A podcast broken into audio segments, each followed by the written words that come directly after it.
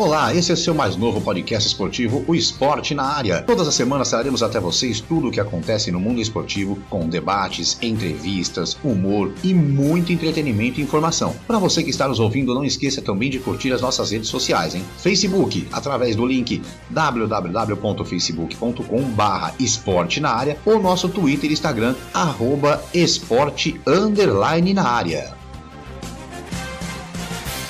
Olá, eu sou Márcio Romão, seja muito bem-vindo, seja muito bem-vinda a mais um episódio do nosso podcast Esporte na Área. Já estou aqui a postos, juntamente com meus amigos Kleber Scott e Marcelo de Mello, para trazermos a você mais um programa, olha, super especial, hein? Lembrando que você pode sempre nos acompanhar pelo seu tocador de podcast preferido e não se esqueça de nos seguir também. Você pode fazer parte do nosso podcast mandando seu recado ou até dando ideias de pautas para o nosso programa. É só acessar a página www.facebook.com barra esporte na área ou o nosso Twitter ou Instagram pelo arroba esporte underline na área. Eu começo aqui dando meu bom dia, boa tarde, boa noite, Marcelo de Melo. Bom dia, boa tarde, boa noite, Márcio, Kleber, meus companheiros e amigos do esporte na área. Hoje temos uma ilustre presença aí do voleibol mundial, não é nem nacional, é mundial. É isso aí, bom dia, boa tarde, boa noite, Kleber Scott. Bom dia, boa tarde, boa noite, tô tremendo, hein? Hoje eu tô tremendo, amigão. Hoje eu vou falar pra você que a gente foi para outro patamar. Outro patamar.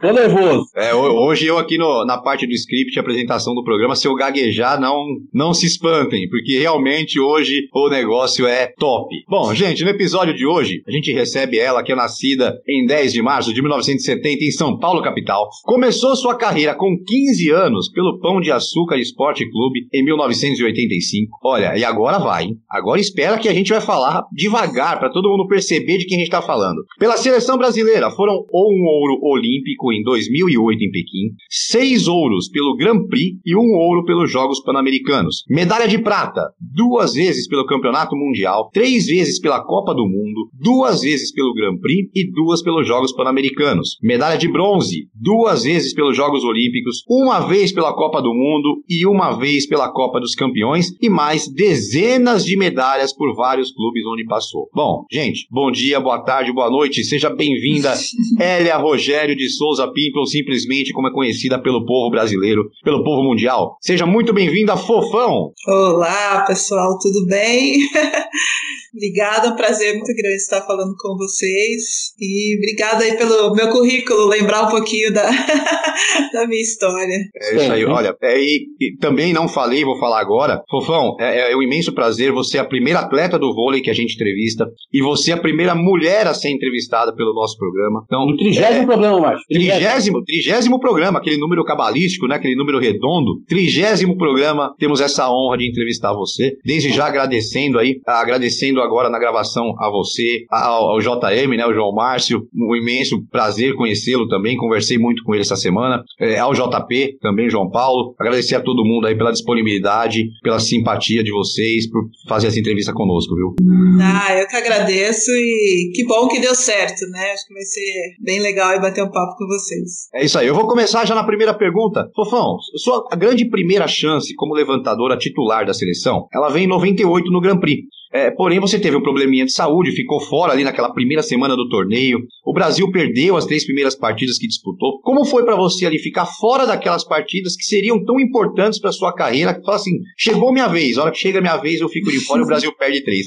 Como foi para você aquela situação? Ah, eu, eu, acredito que a ansiedade atrapalhou muito, né? Porque a vontade de, de assumir ali como titular era tão grande que é, acho que o fato de ter acontecido uma lesão, né, um problema que não, não fez com que eu conseguisse estrear no Grand Prix, me deixou bem chateada, porque as pessoas sabem o quanto eu esperei por esse momento, né, o quanto eu aguardei para as pessoas realmente poderem ver o Fofão jogando, ter a sua oportunidade. Então eu fiquei bem chateada, mas ao mesmo tempo tive que ficar de cabeça boa, porque eu sabia que eu ia sarar, ia ficar boa e ia poder contribuir um pouquinho com as meninas lá para dar continuidade no trabalho. Olha, é um prazer ter você aqui com o nosso programa Esporte na Área. Como o Márcio falou, a primeira mulher, a primeira atleta de vôlei.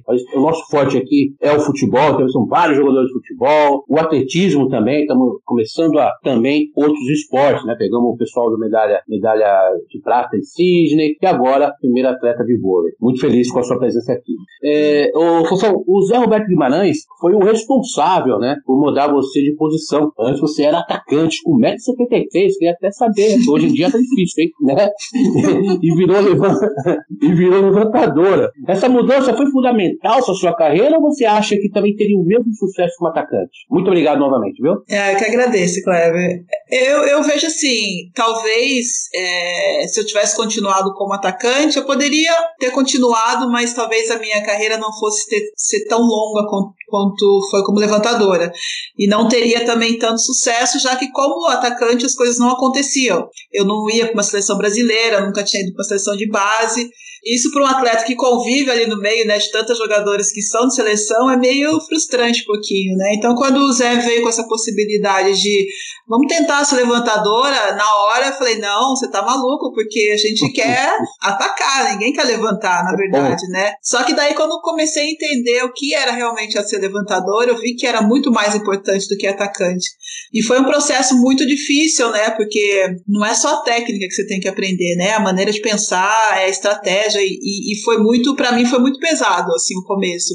Mas eu falo para você que foi uma das melhores coisas que eu fiz, não ter desistido, ter aceito esse desafio, sabe? Porque depois que eu passei a ser levantadora, minha vida parece que deu uma, uma virada, assim, parece que surgiu uma outra jogadora, assim, sabe? As pessoas começaram a me enxergar, assim, realmente. Então, eu sou muito grata por, pela essa oportunidade que o Zé me deu de ter visto isso, né? Que eu tinha essa possibilidade de ser levantadora. Mas eu falo para você que foi uma das coisas que mais eu agradeço na minha vida é ter tido essa oportunidade, porque realmente é a fofão antes e a fofão depois aí como levantadora. Amém. Amém mesmo. o Brasil agradece. É, com certeza. Ô Fão, prazer em falar contigo. É, como o Kleber falou, a gente acaba focando muito no futebol, mas eu sou um apaixonado por vôlei. Joguei vôlei no pré-mirim, joguei vôlei mirim na época de escola, oh, oh, então... Não acho falar nada agora. então... Só que minha altura não contribui, tenho 1,77, então também era proporcional a você, era baixinho pro vôlei dos dias de hoje, não ia rolar. Uhum. Mas enfim, Fofão, obrigado por estar participando aí do Esporte na Área com a gente. A minha pergunta é, é de curiosidade. Você jogou com diversas, dezenas e centenas de jogadores, né? Jogadoras, na verdade. Quais foram as fora de série que jogaram ao seu lado e que você jogou contra? Ah, então, eu assim, eu me sinto muito privilegiada porque eu joguei com jogadoras que realmente eu queria muito ter jogado, né? E, e eu acho que eu, eu valorizei muito mais, porque quando você está do lado da pessoa, você vê realmente que é craque de bola, né? Não é só aquilo que você vê ali na hora do jogo. E eu joguei a, eh, no Brasil com a Ana Moza, que para mim é sensacional, um exemplo de jogadora. E e fora eu joguei com uma cubana, que é Agüero, é, que é também sensacional, e a Sokolova, que é uma russa, eu sempre tive muita curiosidade de, de conhecer e tive a oportunidade de jogar com ela na Turquia. E uma que eu não joguei, mas que eu acho que deve ser, assim, extraterrestre, assim, é a Mireia. Só tomei bolada. Nunca joguei com o presidente de Mel. A gente sempre jogou contra, mas é uma jogadora que eu admiro muito também. as, as cubanas, oh meu Deus do céu. Pra gente que, que curte vôlei, era, era difícil assistir Brasil e Cuba. Você não sabe como é bom jogar do lado delas. Contra não é muito legal, não. Bom, Fofão, é, em 99, com a aposentadoria da, da então levantadora Fernanda Venturini, você ganhou em definitiva posição. Você ganhou definitiva posição, integrou aquele grupo que foi medalha de prata no Grand Prix, ouro no Pan de Winnipeg e bronze em Sydney, e foi eleita a melhor levantadora dos três torneios. Ali realmente foi o auge da sua carreira ou você ainda acha que o auge veio um pouquinho depois ainda? É, eu acho que o auge veio depois. Ali foi mesmo de confirmação, sabe? Porque eu vinha substituindo uma levantadora que no Brasil era uma das melhores realmente, que vinha numa fase muito boa. Então sempre vem aquela cobrança, aquela comparação. Então eu, eu, eu assumi a seleção com um peso muito grande. Então eu necessitava muito me confirmar como levantadora. As pessoas falavam assim: não, agora a seleção tem uma substituta. Então eu acho que nesse processo aí foi onde eu quis me firmar, quis que as pessoas realmente vissem meu trabalho, conhecessem o Fofão realmente, para que eu pudesse ter tranquilidade de trabalhar. Né? Eu acredito que esse momento foi mais isso que aconteceu. Você acha que o auge, né? o auge mesmo da sua carreira foi, na sua opinião, foi, foi quando? O auge para mim foi em 2008. É, eu vejo muito assim que o levantador ele, ele vai amadurecendo, né? A cada ano, a cada competição. E em 2008 assim eu me via muito tranquila, muito preparada. Para mim eu não tinha medo de errar eu arriscava tanto no, no 24 a 24 quanto no 24 a 12, sabe? Então, assim, eu cheguei num, nível de voleibol que é o nível que todo mundo espera, né? Que é aquela de tranquilidade, confiança. Então, para mim ali eu tava assim, falava, não tem nada que me abala nesse momento. Então, acho que esse é o momento que a levantadora realmente se sente é, na melhor forma do, do seu voleibol. Olha, Fofão, eu imagino a pressão. Eu também fui jogador de futebol, né? Apesar desse corpinho, e apesar dos bullying que eu sofro aqui no programa, né? Eu fui, eu fui atleta de alto rendimento também. Então eu entendo, a, a, eu tento imaginar, né, a pressão que foi para você ter que substituir a Fernanda Venturini. Deve ter sido fácil. É. Mas, Fofão, eu queria falar. Foi? Foi, né? Com certeza. Não. Mas eu queria falar dos seus sete anos na Europa, né? Você jogou ali na Itália, na Espanha, na Turquia, no Fenerbahçe, junto com o Alex ali, né? Junto não, né? No mesmo time do Alex. É, você foi eleita a terceira melhor estrangeira da Champions League. Queria que você relembrasse nossos ouvintes sua passagem para a Europa. É... Vencedora foi, a gente já sabe.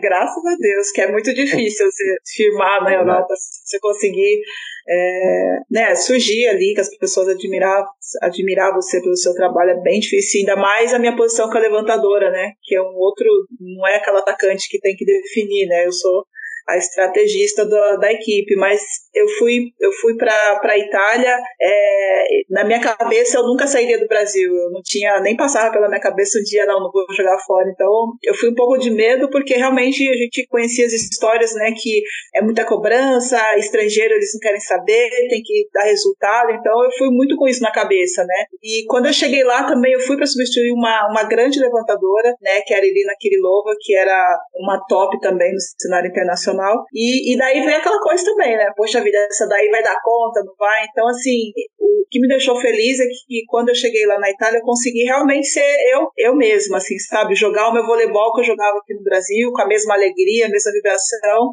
Acabei conquistando as pessoas por isso e, e para mim, assim, foi é, uma experiência, uma bagagem na minha vida que é, foi sensacional, assim. Eu acho que todo atleta deve passar por isso, porque realmente a competição é forte e você enfrenta as melhores equipes do mundo, né? Então, a Itália me amadureceu muito mais, né, como levantadora, é, experiência sensacional de, de, em todos os sentidos. Joguei na, na Espanha também, que é um pouquinho, é, é, eu considero assim, um pouco mais amador, assim, né, em relação à Itália, porque não é talvez o mesmo nível, né, que a Itália tem. Fui para a Turquia também, que foi, era um dos melhores clubes que tem também, a estrutura é incrível, né, então... Virou prima do, virou prima do Alex, né? Cara... eu me um pouquinho dele, sim. o cara é rei na Turquia, eu falei, mesmo sobrenome, eu falei, não, vamos fazer alguma coisa com isso, né? Mas é, eles gostam muito de brasileiros lá, né? Eles têm uma admiração muito grande por nós, assim, e me surpreendeu muito, né? A maneira como a gente foi recepcionada, a maneira como me trataram lá, fiquei bem feliz.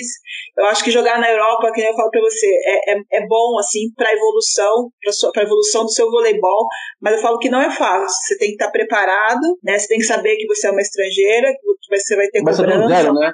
É, lá não tem aquela coisa, ah, está com dor de cabeça, ah, toma remédio. Não, vai jogar e ninguém quer saber. Então, você tem que, no momento que você esteja preparado para aguentar tudo que vem pela frente. Mas, ao mesmo tempo, quando você conquista, aí é, é só alegria, assim, sabe? É muito bom mesmo. Então, eu, eu fiquei muito feliz de ter vivido essa experiência fora do Brasil. Rufão, você acabou, na, na minha pergunta, você acabou deixando umas bolas quicando. Eu vou, vou aproveitar essas bolas que você deixou quicando para mim. Você comentou da, de algumas jogadoras cubanas. Regla Torres, tivemos a, a Mireia. Como era a briga entre Brasil e Cuba, principalmente nas Olimpíadas, né? Ainda mais que elas vieram de um tricampeonato olímpico, né? 92, 96, 2000 e você não pegou 96, que tem aquela briga homérica entre Márcia Fu, Ana Moser com o time cubano, mas como que era jogar contra esse time cubano? Que é, mais, foi uma mais, geração sensacional, ainda né? Ainda mais pra levantadora que tá ali perto da rede, né, Marcelo? Exatamente, tá ali na orelha, né? Ali, ó, ouvindo,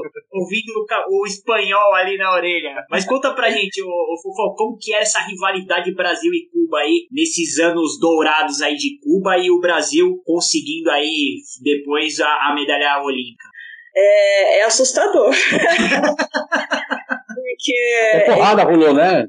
É, eu lembro a primeira vez no aquecimento que nós fomos jogar contra a Cuba, eu não conhecia ainda, né, a equipe de Cuba. Eu falei, meu Deus, eu só senti o vento, assim, das pancadas, era muita força, assim, e elas são muito fortes, assim, é uma coisa delas mesmo, né. E, e tinha essa rivalidade que eu acho que nunca existiu, assim, no voleibol, uma rivalidade, assim, desse jeito, que chegasse realmente é, as vias de fato. Realmente a gente, duas vezes que se encontrou, duas vezes foram brigas, assim, sabe? Então era bem complicado, porque as duas equipes eram muito boas, né? E, e as cubanas eram um nível acima da gente, mas a gente começou a se igualar. Então, a partir do momento que a gente começou a, a preocupá-las, aí elas provocavam mais ainda. Então, é, como falou, eu ficava na rede, então eu escutava, xingava, mas xingava mesmo, assim, era uma coisa de, baixaria mesmo, sabe? E, e, elas provocavam muito a gente. Então a gente tinha ordens de não revidar, era ouvir e ficar quieto. Só que quando acaba o jogo, né, que você já tá com a cabeça quente, ah, você esquece que o técnico mandou, as ordens que tinha e, e vai para confusão. Mas realmente toda vez que ia jogar Brasil e Cuba, a gente não dormia, era tudo muito tenso. O presidente uma vez foi no vestiário e falou: Meninas, vocês são meninas educadas, por favor, não. fala isso, fala isso para elas, né? Elas ficam provocando, porque realmente, mas era assim, ao mesmo tempo que existia essa briga, era muito bom de jogar, porque era um voleibol de muito muito alto nível, sabe? Mas tinha esses detalhezinhos que deixavam o jogo mais emocionante. Brasil e Cuba era o digno, vai, se a gente trouxer pro futebol, Brasil e Argentina, né? Era catimba, era aquela coisa de fervia o sangue, né? E, do, e nós, como torcedores do outro lado, ficava louco, queria que voa no pescoço dela. Se pudesse baixar a rede, ia ser muito. Nossa Senhora. Exatamente. Meu Deus do céu. É, se, fosse, se, se pegasse aquele jogo, principalmente que deu a briga da, da Marcia Funo na, na, no, vest, no caminho pro vestiário e tudo mais, eu fico imaginando assim: se aqui no Brasil, se era um Ibirapuera da vida a Nossa. torcida tinha invadido. E Brasil, é brasileira, dois minutos, né? Se é, não, tem, não, tem, não tem proteção, né, em volta. Você pula ali a cadeira e já tá ali dentro, né? Verdade. Se é no Brasil, meu, meu pai. Mas vamos lá. Fofão, é, aqui a gente costuma falar que aqui é assim, a gente tem, nós somos em três, o Marcelo é um cara mais, mais ponderado, ele fala mais bonito, entendeu? Ele fala umas palavras rebuscadas. O Kleber é aquele cara que a gente, que ele sofre bullying mesmo da gente. Ele é atleta, o mais perto do voleibol que ele chegou foi no biribol, que é na piscina,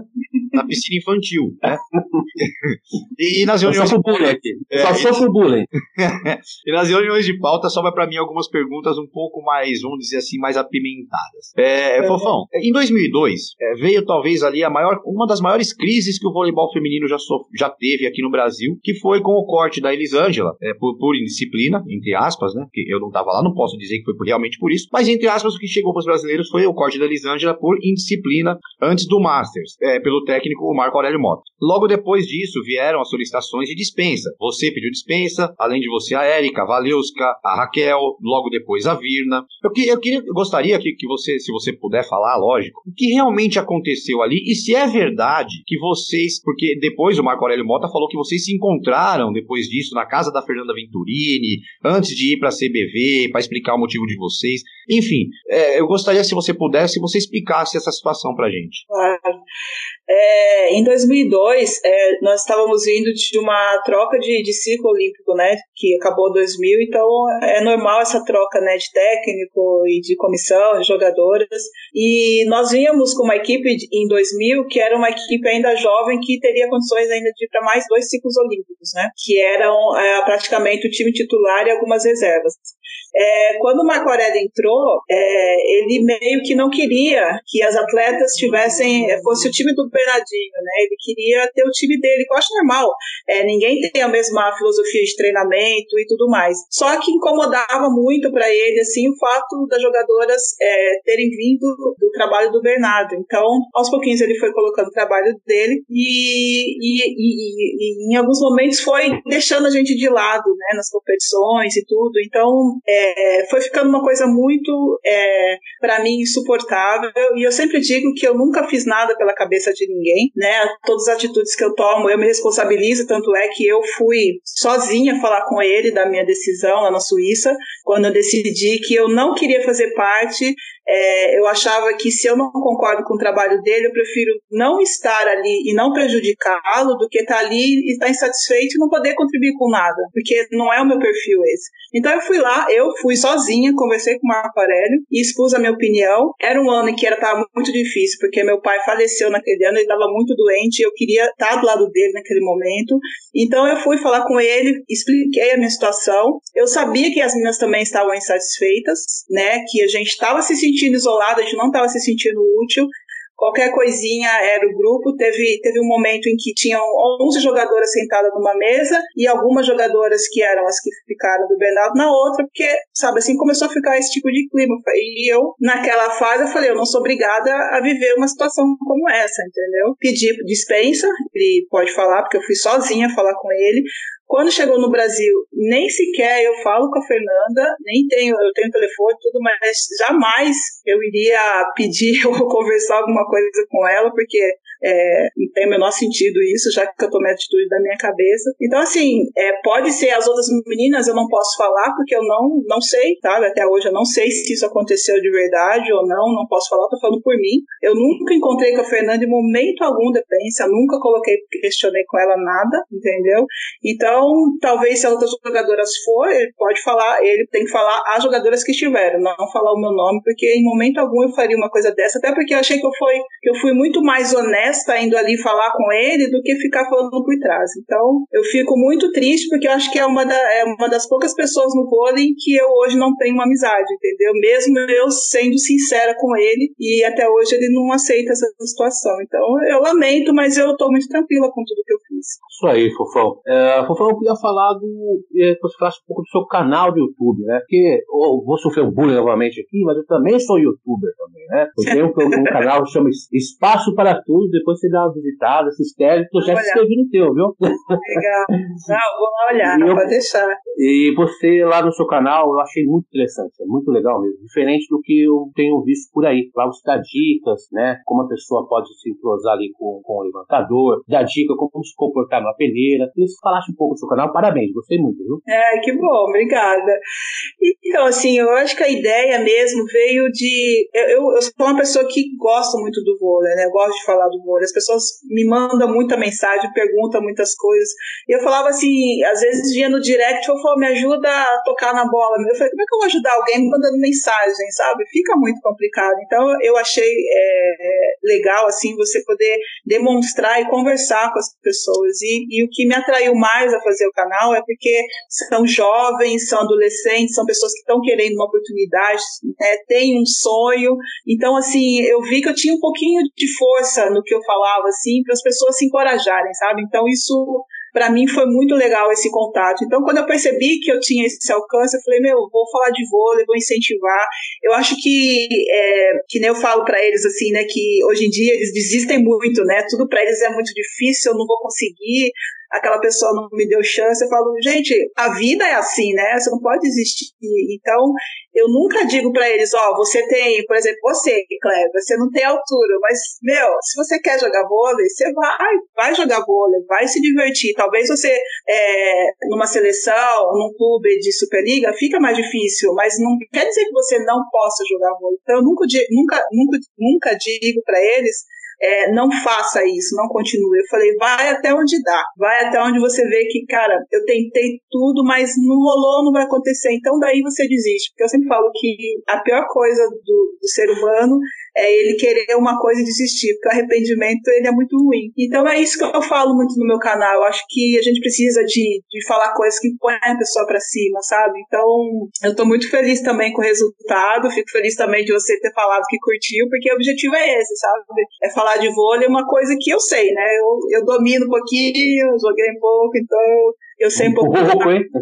não sou dona da razão, eu sempre falo, não, sabe? o que eu falo não é lei, porque no vôlei existem várias possibilidades, mas eu tento falar a minha verdade, aquilo que eu acho que pode dar certo para as pessoas. É Fofão 7 oficial, é isso? É isso ou não? Isso. Então vamos lá, pessoal. Fofão 7 oficial. Você que quer ser jogador, vai lá que vai ter umas dicas ótimas. Isso aí. É legal mesmo. Eu, eu agora não com a pandemia, eu não tô jogando, mas também tenho minha turma que eu jogo vôlei aí às sextas-feiras aí. Eu, sou, eu, eu sou sub, eu sou sub 30, mas tem o pessoal do sub 40, tem o pessoal sub 50 que joga lá, o pessoal se diverte. É, o que, que é? Agora, é, agora é momento, momento é, é, com, com, esportista. Esportista. Momento esportista. Então eu também vou falar esportista o meu. amador. Esportista ah, amador.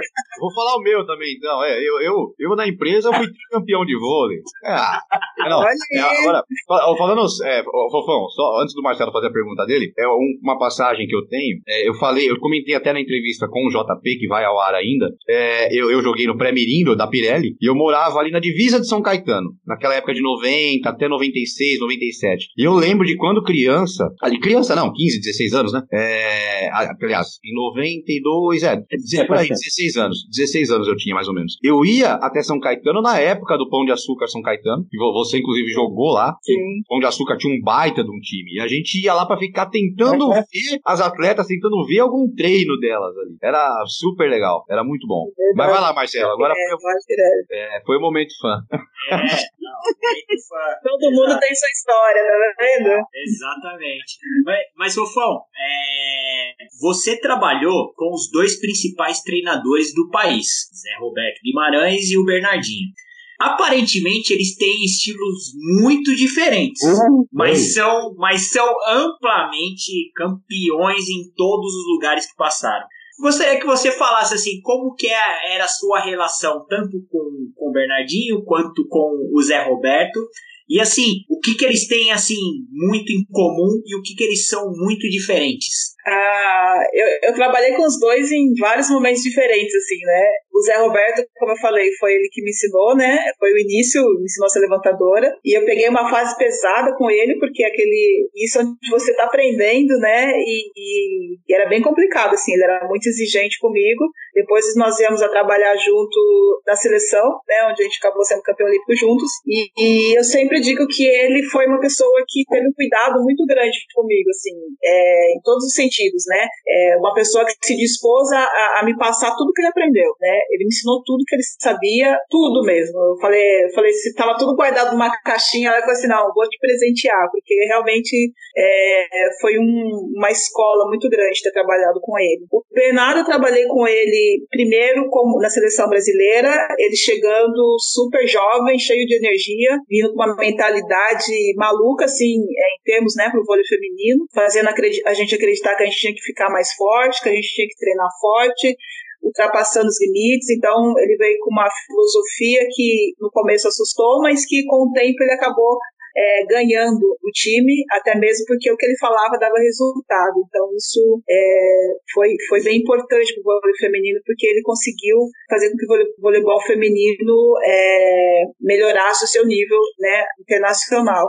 E depois eu vim trabalhar com ele no clube, né, no Rio de Janeiro, e, e também ele já não tão jovem, né, mas com a mesmo gás, com a mesma energia e, e a mesma mentalidade. Então, assim, eu sempre falo que foi muito importante para mim ver que os dois, mesmo sendo no clube, na seleção, eles vão com a mesma energia, com a mesma vontade, entendeu? Não é porque saiu da seleção, aí eles puxam o freio, não, eles continuam na mesma pegada. Então, é, é muito legal, assim, quando você, você percebe isso nos dois, né, e, e, e todo atleta atleta evolui com os dois.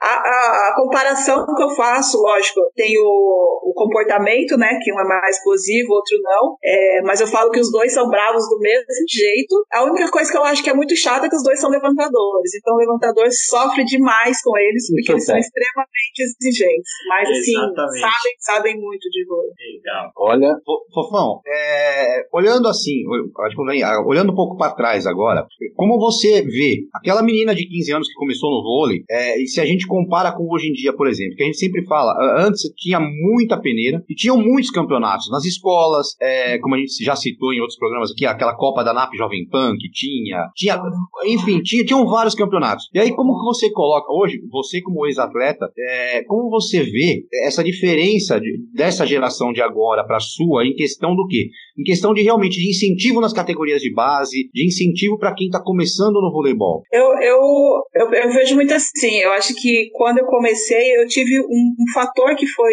que, que para mim assim foi um diferencial. Eu, eu brinquei na rua, sabe? Assim, eu acho que isso para um atleta é, é, sensacional é você fazer esportes na educação física, né? Isso, quando você define o esporte que você vai e você carrega todo, todos aqueles esportes que você aprendeu, assim, né? Ele te dá, sei lá, noção de muitas coisas, de movimentação, de coordenação.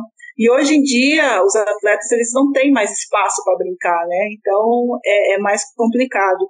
E quando você brinca na rua, você não tem medo de muitas coisas, né? Você encara o desafio, você não tem medo. Então, o que eu sinto da minha época para cá é, e eu já como falei, falei, respondi uma outra pergunta, é, é o desistir, né? É aquela coisa, ah, eu não vou conseguir, eu tenho medo. Eles não, não vão até onde pode para saber se consegue ou não.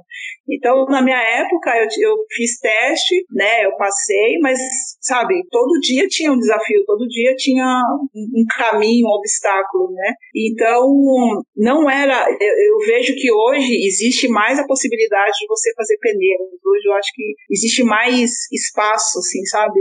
É, em clube, escola, escolinha. Na minha época, é, você não tinha isso, né? Eu fui para o Centro Olímpico, que era o único que conhecia que fazia peneira para jogar vôlei, né? O resto vinha tudo de colégio. Então, hoje existe mais essa possibilidade de você, é, na cidade que você mora, se você procurar, você encontra um lugar que está tendo uma peneira, que vai ter espaço. Mas, ao mesmo tempo, eu vejo que hoje o incentivo para a base é menor. Existe muitos profissionais, mas que não tem estrutura, não tem condições de fortalecer a base, porque eu sempre penso no futuro, né? É, atletas que vão deixando e quem vai vir, né? Quem são as peças que vão sendo vão, vão, vão repondo.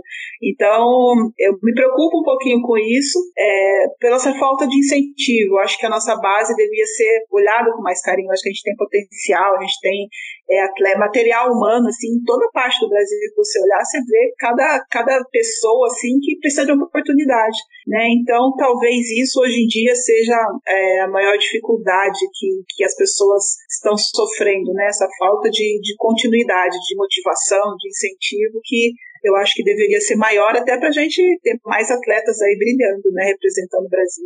É verdade. Felizmente a gente caminha é, a passos lentos, né, no, nessa questão de esporte no Brasil. Então, um dia a gente vai, vai melhorar isso, com certeza. Rufão, é, você se aposentou aos 45 anos. Você disse que né, o levantador ele tem um desgaste menor né, do que um atacante, tá, enfim. Mas mesmo assim, 45 anos, jogando em alto nível, como você jogou, sendo campeã, né, três vezes campeã nos últimos, se não me engano, nos últimos seis anos da sua carreira, você foi campeã brasileira três vezes, né, no Rio de Janeiro. É, fala pra nós, teve um segredo, tem alguma coisa, é, é, é o chá da mamãe, é, o que que é que conseguiu chegar tão bem aos 45 anos jogando um belíssimo voleibol?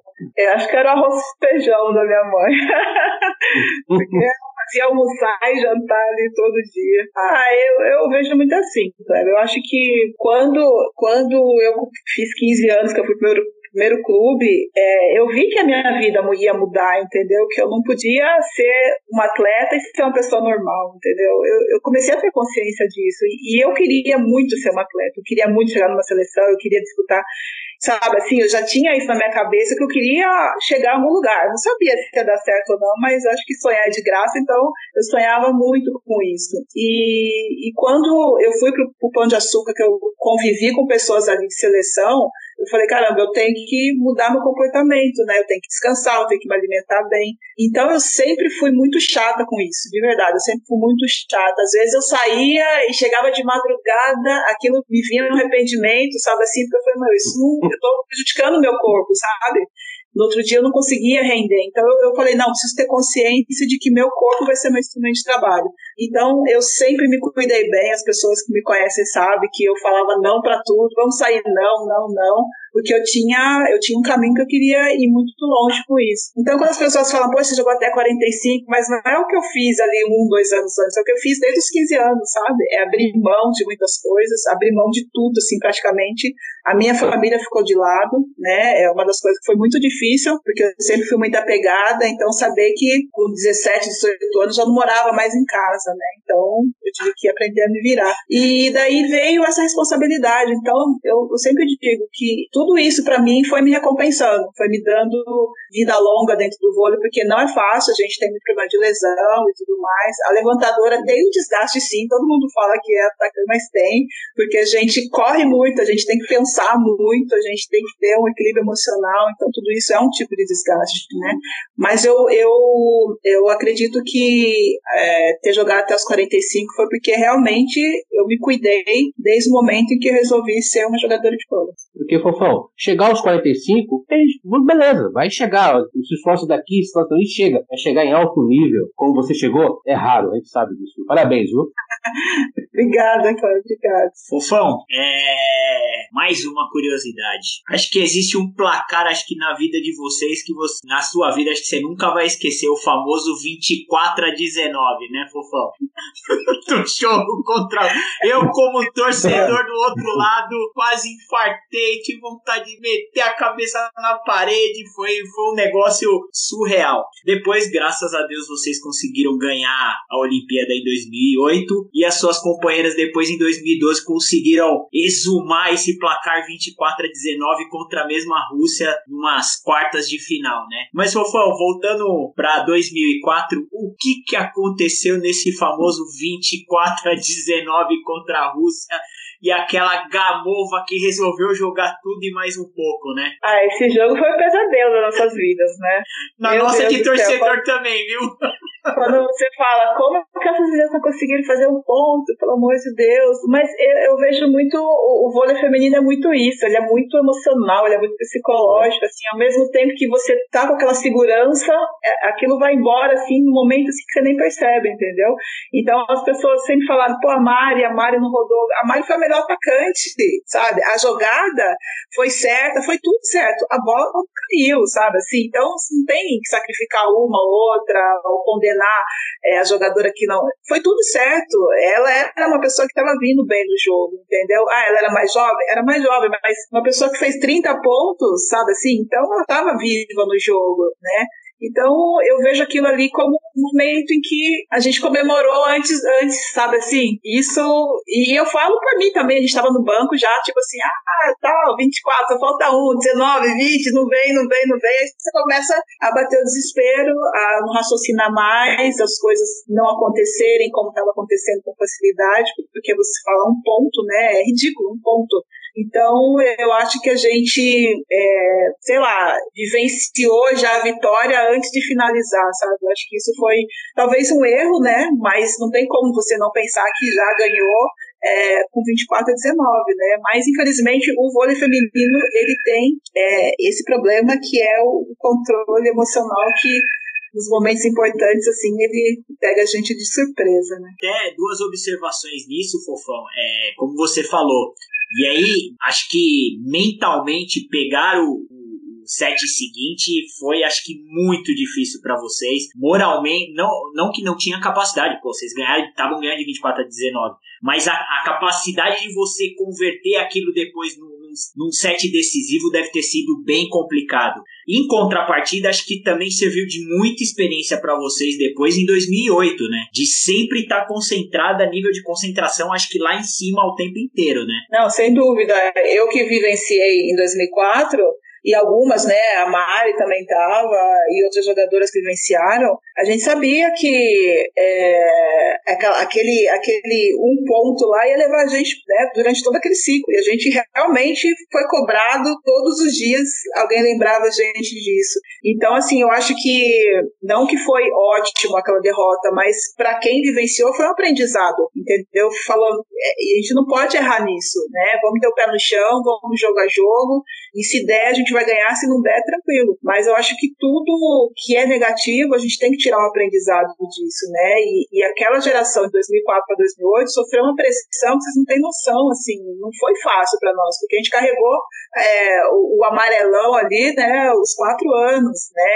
E muitas das meninas não tinham vivenciado em 2004 aquela situação. Mas eu, eu, eu assim, eu falei, gente, não vamos errar, sabe? Assim, e acho que 2004 foi um, uma um boa. na dor, né? Exatamente. Foi uma boa situação para a gente poder amadurecer e saber, ó, isso aqui a gente não pode fazer que não vai dar certo. Então, é um aprendizado, né? Infelizmente, como você falou, na dor, a gente teve que aprender. É, e, é e, desculpa, Márcio, e modéstia à parte, o vôlei feminino, o Márcio também, que gosta de jogar, ele traz uma emoção Joga. que é, ele, ele gera, é, vai rali para um lado, é rali para o outro, e a bola não cai e a Fabi fazendo defesas espetaculares, você na cobertura. O masculino já é mais pancada, né? Quando tem aquela defesa, você fica naquela, meu, tem que virar essa bola agora. Se não virar, o bicho pega. Agora na, no feminino é aquele rally, né? Aquela, aquela disputa incessante pro, pro ponto final, né? Isso é, isso é divertido para quem é torcedor e para vocês é quando a bola cai depois de um rally de 30, 40 segundos, é espetacular, né?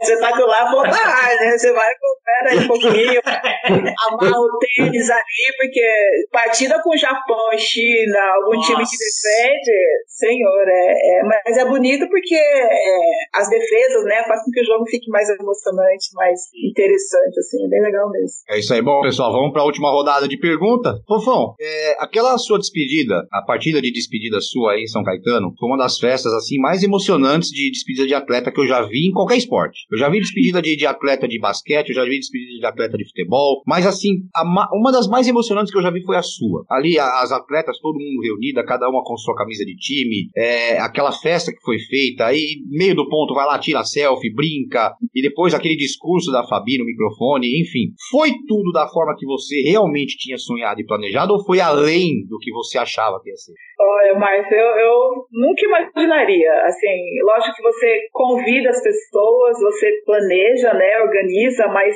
sempre tem aquele medinho, né? Será que as pessoas gostam de mim? Será que elas vão? Será que.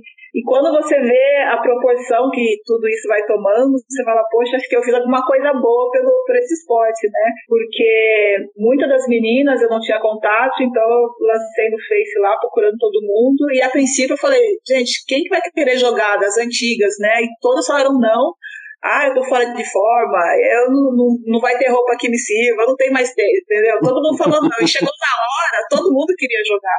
Então, tamanho assim era a emoção. E, e, eu acredito assim que foi uma coisa muito linda, de verdade mesmo. Mas foi uma, uma, uma festa assim do vôlei, né? Porque eu vivi várias gerações, né? E eu poder trazer essas meninas que muitas pessoas não viram jogar, né? Muitas pessoas não conheciam, poder trazer ali, ver a emoção delas, de falar, cara, obrigada por você ter feito isso, sabe? Assim. Então parecia que a festa não era minha, parecia que era delas, porque elas lá no vestiário você não tem noção o que foi aquilo. Se tivesse alguém filmando, vocês não têm noção da bagunça que foi. Mas para mim foi uma felicidade muito grande, assim, porque eu acho que eu fiz tudo, tudo na minha vida, assim, com, com muito amor, assim, né? As amizades. Eu sempre falei, eu não tenho nada para dar para ninguém, assim, né? Eu sou uma pessoa simples, humilde. Eu só tinha minha amizade, que eu falo, minha amizade e minha honestidade com todo mundo. Então, assim, foram gerações que eu vivi é, oferecendo isso para as pessoas, né? Então, naquele momento ali, eu queria muito que todas estivessem perto, porque realmente foram as pessoas que eu escolhi para estarem ali, sabe? Então eu fiquei muito feliz, as que não puderam ir me ligaram avisando que não ia dar para ir, mas todo mundo deu satisfação, todo mundo, sabe, teve um cuidado especial. E quando você vê tudo aquilo ali, pessoas vindo de várias partes, eu falo, nossa, eu realmente assim fiquei muito emocionada, fiquei muito feliz e muito grata, assim, sabe? É, é foi uma coisa que eu não imaginava, não tinha nem noção.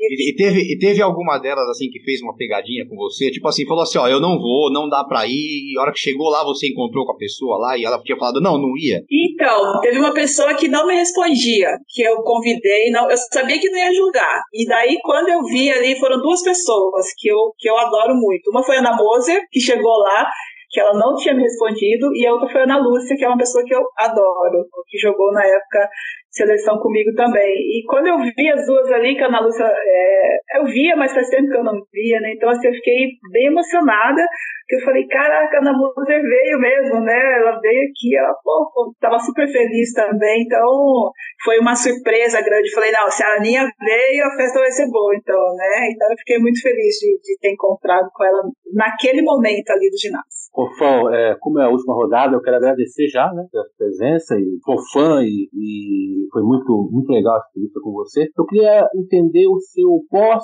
é, pós, pós-vôlei, né? O que você, o que você fez, o que você faz atualmente. As pessoas ficam curiosas, né? A gente sabe que você comenta de vez em quando, aí, não sei, é, pela SPS Sport TV, se não me engano. É, fala um pouquinho pra gente sobre pós-vôlei, como depois que você parou ali, o que você anda fazendo, investiu em quê, é, é, é, é empresária, é só comentarista. Fala, a gente tem curiosidade de saber o pós-vôlei dos atletas, né? Ah, eu vou te falar, o até não é dos melhores não, viu? Porque, olha, eu vou te falar, é muito assustador essa realidade que a gente tem que viver, né? Mas, assim, eu quis, eu quis viver um ano de aposentado, assim, sabe? Eu falei, eu preciso, foram 30 anos, né? Então, eu falei, eu quero, meu, acordar meio-dia, sabe? Eu quis viver um ano de aposentado, mas eu vi que a coisa foi ficando muito difícil, né? Eu falo, não, o corpo já começou a enferrujar, e daí eu comecei a... Porque, na verdade, por mais que eu soubesse que aquele ano o último, você não se prepara, sabe assim? E eu acho que isso é um dos maiores erros que a gente comete. A gente tem que parar e já é, não que a gente consiga tá. escolher o momento, sabe? É muito difícil você escolher o momento, é muito difícil você parar, mas eu sabia que eu ia parar. Então, assim, acho que foi um, um dos erros que eu cometia de não ter é, dali já dado sequência para alguma coisa. Porque, na verdade, eu só pensava em descansar, né? Porque meu corpo já estava no limite. E daí, quando eu parei, eu falei, caramba, e agora, né? Como é que vai ser? Daí, eu comecei, eu, o COB chamou alguns ex-atletas para fazer é, um curso pós-carreira, que foi legal. Eu fiz um trabalho com coaching, é, e, e, eles ofereceram também uma assistência, assim, né, pra gente conversar, enfim. E daí piorou mais ainda, porque eu fiquei mais perdida. Aí ela falou assim, Fofão, volta a estudar, você precisa para você. Então eu voltei a fazer faculdade, daí eu fui fazer marketing. Uh, aí eu comecei a fazer curso, é, aí fiz curso de, de treinadora, já fiz. É, tô, voltei a estudar de novo agora, estou fazendo uma pós. É, como você falou, eu estava comentando jogos, eu comecei a fazer palestra, uma coisa que veio aparecendo, que eu nem procurei, porque, vou te falar você, não é uma coisa que eu adoro, mas, sabe assim, é, é, é legal, assim, você contar a sua história, né? não deixa de ser a sua história, uhum. né? Comecei a fazer muita palestra que apareceu, é, fazia muita clínica, é, tanto em escola, em clube, em vários lugares, viajei muito pelo Brasil fazendo clínica, aí lancei meu livro, livro, fiz um documentário também que foi muito legal, que acabei rodando o Brasil na divulgação. E fiz outro curso agora, o nível 3, que agora chega de treinadora também. Então, assim, eu sou uma pessoa que eu acho que eu tenho necessidade de aprender, sabe? Assim, eu tenho, a minha cabeça precisa, porque quando eu saí, eu não entendi que as pessoas conversavam, né? Eu falava, que mundo é esse, né? Porque a gente só fala de vôlei. Então, eu senti necessidade de, de abrir os horizontes, né? Então, foi um pouco dessas coisas que eu fiz, mas o meu foco mesmo é, é o voleibol, né? Eu tenho um interesse muito grande, assim, em, em trabalhar com voleibol e continuar incentivando, né? Tem alguns projetos que, se Deus quiser, vai sair do papel, né? Porque eu acho que eu tenho, eu tenho, eu me identifico muito mais fazendo isso. Eu acho que eu tenho muita coisa para contribuir, sabe? Então, eu procuro, vou procurar me dedicar mais a isso. Então, tem sido uma vida tranquila, mas corrida ao mesmo tempo. É, e, e é isso aí, não pode ficar fora do vôlei, não, não pode. É, e, até... e vivendo, né, gente? Estou vivendo também, que é uma coisa que eu não fazia. Né? É, e antes do, antes, do Mar... antes do Marcelo fazer a última pergunta dele, Fofão, a gente entrevistou aqui recentemente os atletas da, do, do atletismo olímpico, foram medalhistas olímpicos. A gente hum. entrevistou o Edson Luciano, o André Domingos, André e, o, e, o, Claudinho, Claudio Roberto Souza. E o Edson Luciano né, falou pra gente uma, uma frase que ficou na minha cabeça realmente aquilo. É, pra quando o atleta se aposenta, ele até falou que toda vez que ele é chamado para fazer uma palestra, para dar uma entrevista, ele volta a ser atleta. Ele falou, é aquele momento que a gente volta a ser atleta. Toda vez que a gente vai dar uma, uma palestra, que a gente dá uma entrevista, é que a gente volta a ser atleta e sai um pouquinho da aposentadoria, sai um pouquinho daquela, né? E eu achei bem bonito isso que ele falou. Uhum. Não, é verdade, é verdade, sabe por quê? Porque quando falaram assim, vai fazer palestra, falei, imagina, vou falar com pessoas que não é da área do esporte, Aí eles, come, eles começaram a me fazer uma, é, umas perguntas. Ele falou assim: a sua história também serve para as pessoas que trabalham no escritório, que trabalham é, é, em grupo, em conjunto. É, você foi líder, você foi capitão. Então, se você começar a pensar na sua história, você encaixa direitinho. E realmente é isso, né? Você coloca a sua história de atleta né, no mundo corporativo, que realmente é um diferencial, que a gente tem um diferencial, né? Que é aquela coisa do desistir, né? De estar tá sempre não o não pra gente não existe, você não vai conseguir. Não fala isso para do atleta que, pelo menos na minha época era assim, né? Você não consegue, você não pode, Maria, isso é uma briga, entendeu? Uhum. Mas eu acho que foi isso que eu acabei entendendo tudo isso e foi bem legal. Legal, Fofão. Bom, como o Márcio falou, a última pergunta, então eu já vou, vou agradecendo aí a, a participação. Eu tô extremamente feliz por, por ser um amante do vôlei. Aí fiquei mais feliz ainda que você falou que é formado em marketing, eu sou formado em marketing, então ó, já temos em comum a profissão, ou pelo menos a formação, mas muito feliz aí em falar contigo, meu, emoção à, flor da pele. Mas a última pergunta é, hoje, né, na, você é uma especialista no que se diz levanta, levantadora. Quais as melhores levantadoras aí do Brasil na atualidade, ou quem você tá vendo aí, talvez surgindo, que, que vai ter um potencial muito grande aí para representar a seleção brasileira ou os clubes aí com potencial? Uhum. É, o Brasil está vindo com uma geração de levantadoras bem altas, assim, uma coisa que está me deixando bem feliz, assim. Tem me chamado a atenção, acho que é um fator que pode ser explorado, né? É, a altura de uma levantadora, isso contribui bastante. Eu acho que hoje em dia tem, uma, tem as levantadoras que já, já têm mais experiência, no caso da, da Fabiola, da Dani Lins, Roberta e Macris, que eu acho que são as quatro que estão, né, que são hoje em dia, assim, para mim, assim, consideradas as que estão melhores colocadas no Brasil. Eu, eu sempre cito a Macris assim um degrau acima, né, pela maneira como ela está jogando, pelo que ela vem demonstrando dentro de quadro. Estou gostando muito, né, do trabalho dela dentro de quadro. Então, para mim, assim, eu curto muito ver o trabalho dela. Então, acho que hoje, assim, no Brasil, para mim tem sido uma levantadora que tem me agradado bastante. É isso aí. Bom, Fofão, para gente, é, gente terminar aqui, tem aquela, aquela pergunta que a gente já é clássica nossa aqui para todo, todos os atletas. É aquele momento de você colocar alguma amiga sua em maus lençóis. Que é aquele momento, aquele momento mico, aquele momento cômico, aquela parte de resenha que vocês deram muita risada em concentração ou em viagem, em hotel, avião, treinamentos, enfim. É, a gente gostaria que você contasse algum mico, alguma, alguma história engraçada você com algum atleta aí. A famosa trollagem, né, Márcio? É. Ai, gente. Não, deixa eu ver. Isso é o que mais tem, né, cara? Entregar os amigos. Uh, não, você tem... nome, você tá nome, então. Não, mas eu faço questão de falar, tem que falar nome. Né? Boa, isso aí. não, tem. Não, tem várias. A, a Vina, pra mim, é a que mais tem história de, de, de coisa, assim, né? Tanto bom quanto ruim. Né? a gente tava final de final de Grand Prix, né? É sempre é, que acaba o torneio, a gente tem o encontro de todas as equipes, né? Para uma festa de encerramento, né? E nesse dia eles fizeram é, o encerramento, e só que era, era, era, um, era um casarão e tinha uma escadaria, né? Que os times desciam a escada e se encontrava ali salão ali embaixo, né? Então a equipe chegava ali no topo, começa a rir, chegava ali no topo e apresentava a equipe de Brasil e a gente descia, né? Aí a gente nunca leva roupa, assim, a gente leva uma roupa, mas não leva roupa assim pra, né? Vai toda atleta, a gente atleta de ser. E nesse dia a Vina estava mais arrumada, né? Tava arrumadinha, comprou sapato novo tal. E a gente toda ali, umas de agasalho, de tênis, outras coisas. Enfim. Aí falou, Vina, vai na frente, porque a hora que chegar vai dar aquela impressão, né? Aí apresentou a equipe do Brasil. E a Vina, não sei se vocês conhecem, ela já chega dando tchau, beijinho pra todo mundo. A hora que ela dá o primeiro passo, ela escorrega na escada e vai, e desliza. Quando ela olha para trás, não tem ninguém, porque tá todo no chão, dando risada assim. Quem tinha coragem de entrar, falou, pelo amor de Deus, que vergonha. foi muito assim, foi muito engraçado. Ninguém tinha condições de entrar naquela festa. Demorou um tempão. A gente rolou muito no chão, assim. Foi muito divertido. Mas ela não perdeu a classe, não, gente. Ela continuou levantando, é, né? linda e maravilhosa. É isso aí. Bom, gente, infelizmente a gente tá chegando ao fim desse programa. Olha, é, é, em nome do, do esporte na área, novamente, Fofão, queria agradecer pela disponibilidade, é, pela prontidão. Novamente agradecendo ao João Márcio. Manda um abraço para ele. É, a gente se conversou bastante. Enfim, a disponibilidade, a, a sua simpatia, sua alegria, é, mesmo com, com, a sua correria do dia a dia, você achou um espaço na sua agenda para dar essa entrevista pra gente. O prazer imenso nosso, como eu já disse, a primeira atleta de vôlei a dar essa entrevista pra gente, a primeira mulher a dar entrevista pra gente. Já fica aqui um pedido para você, para que você depois fale para suas amigas darem entrevista pra gente também.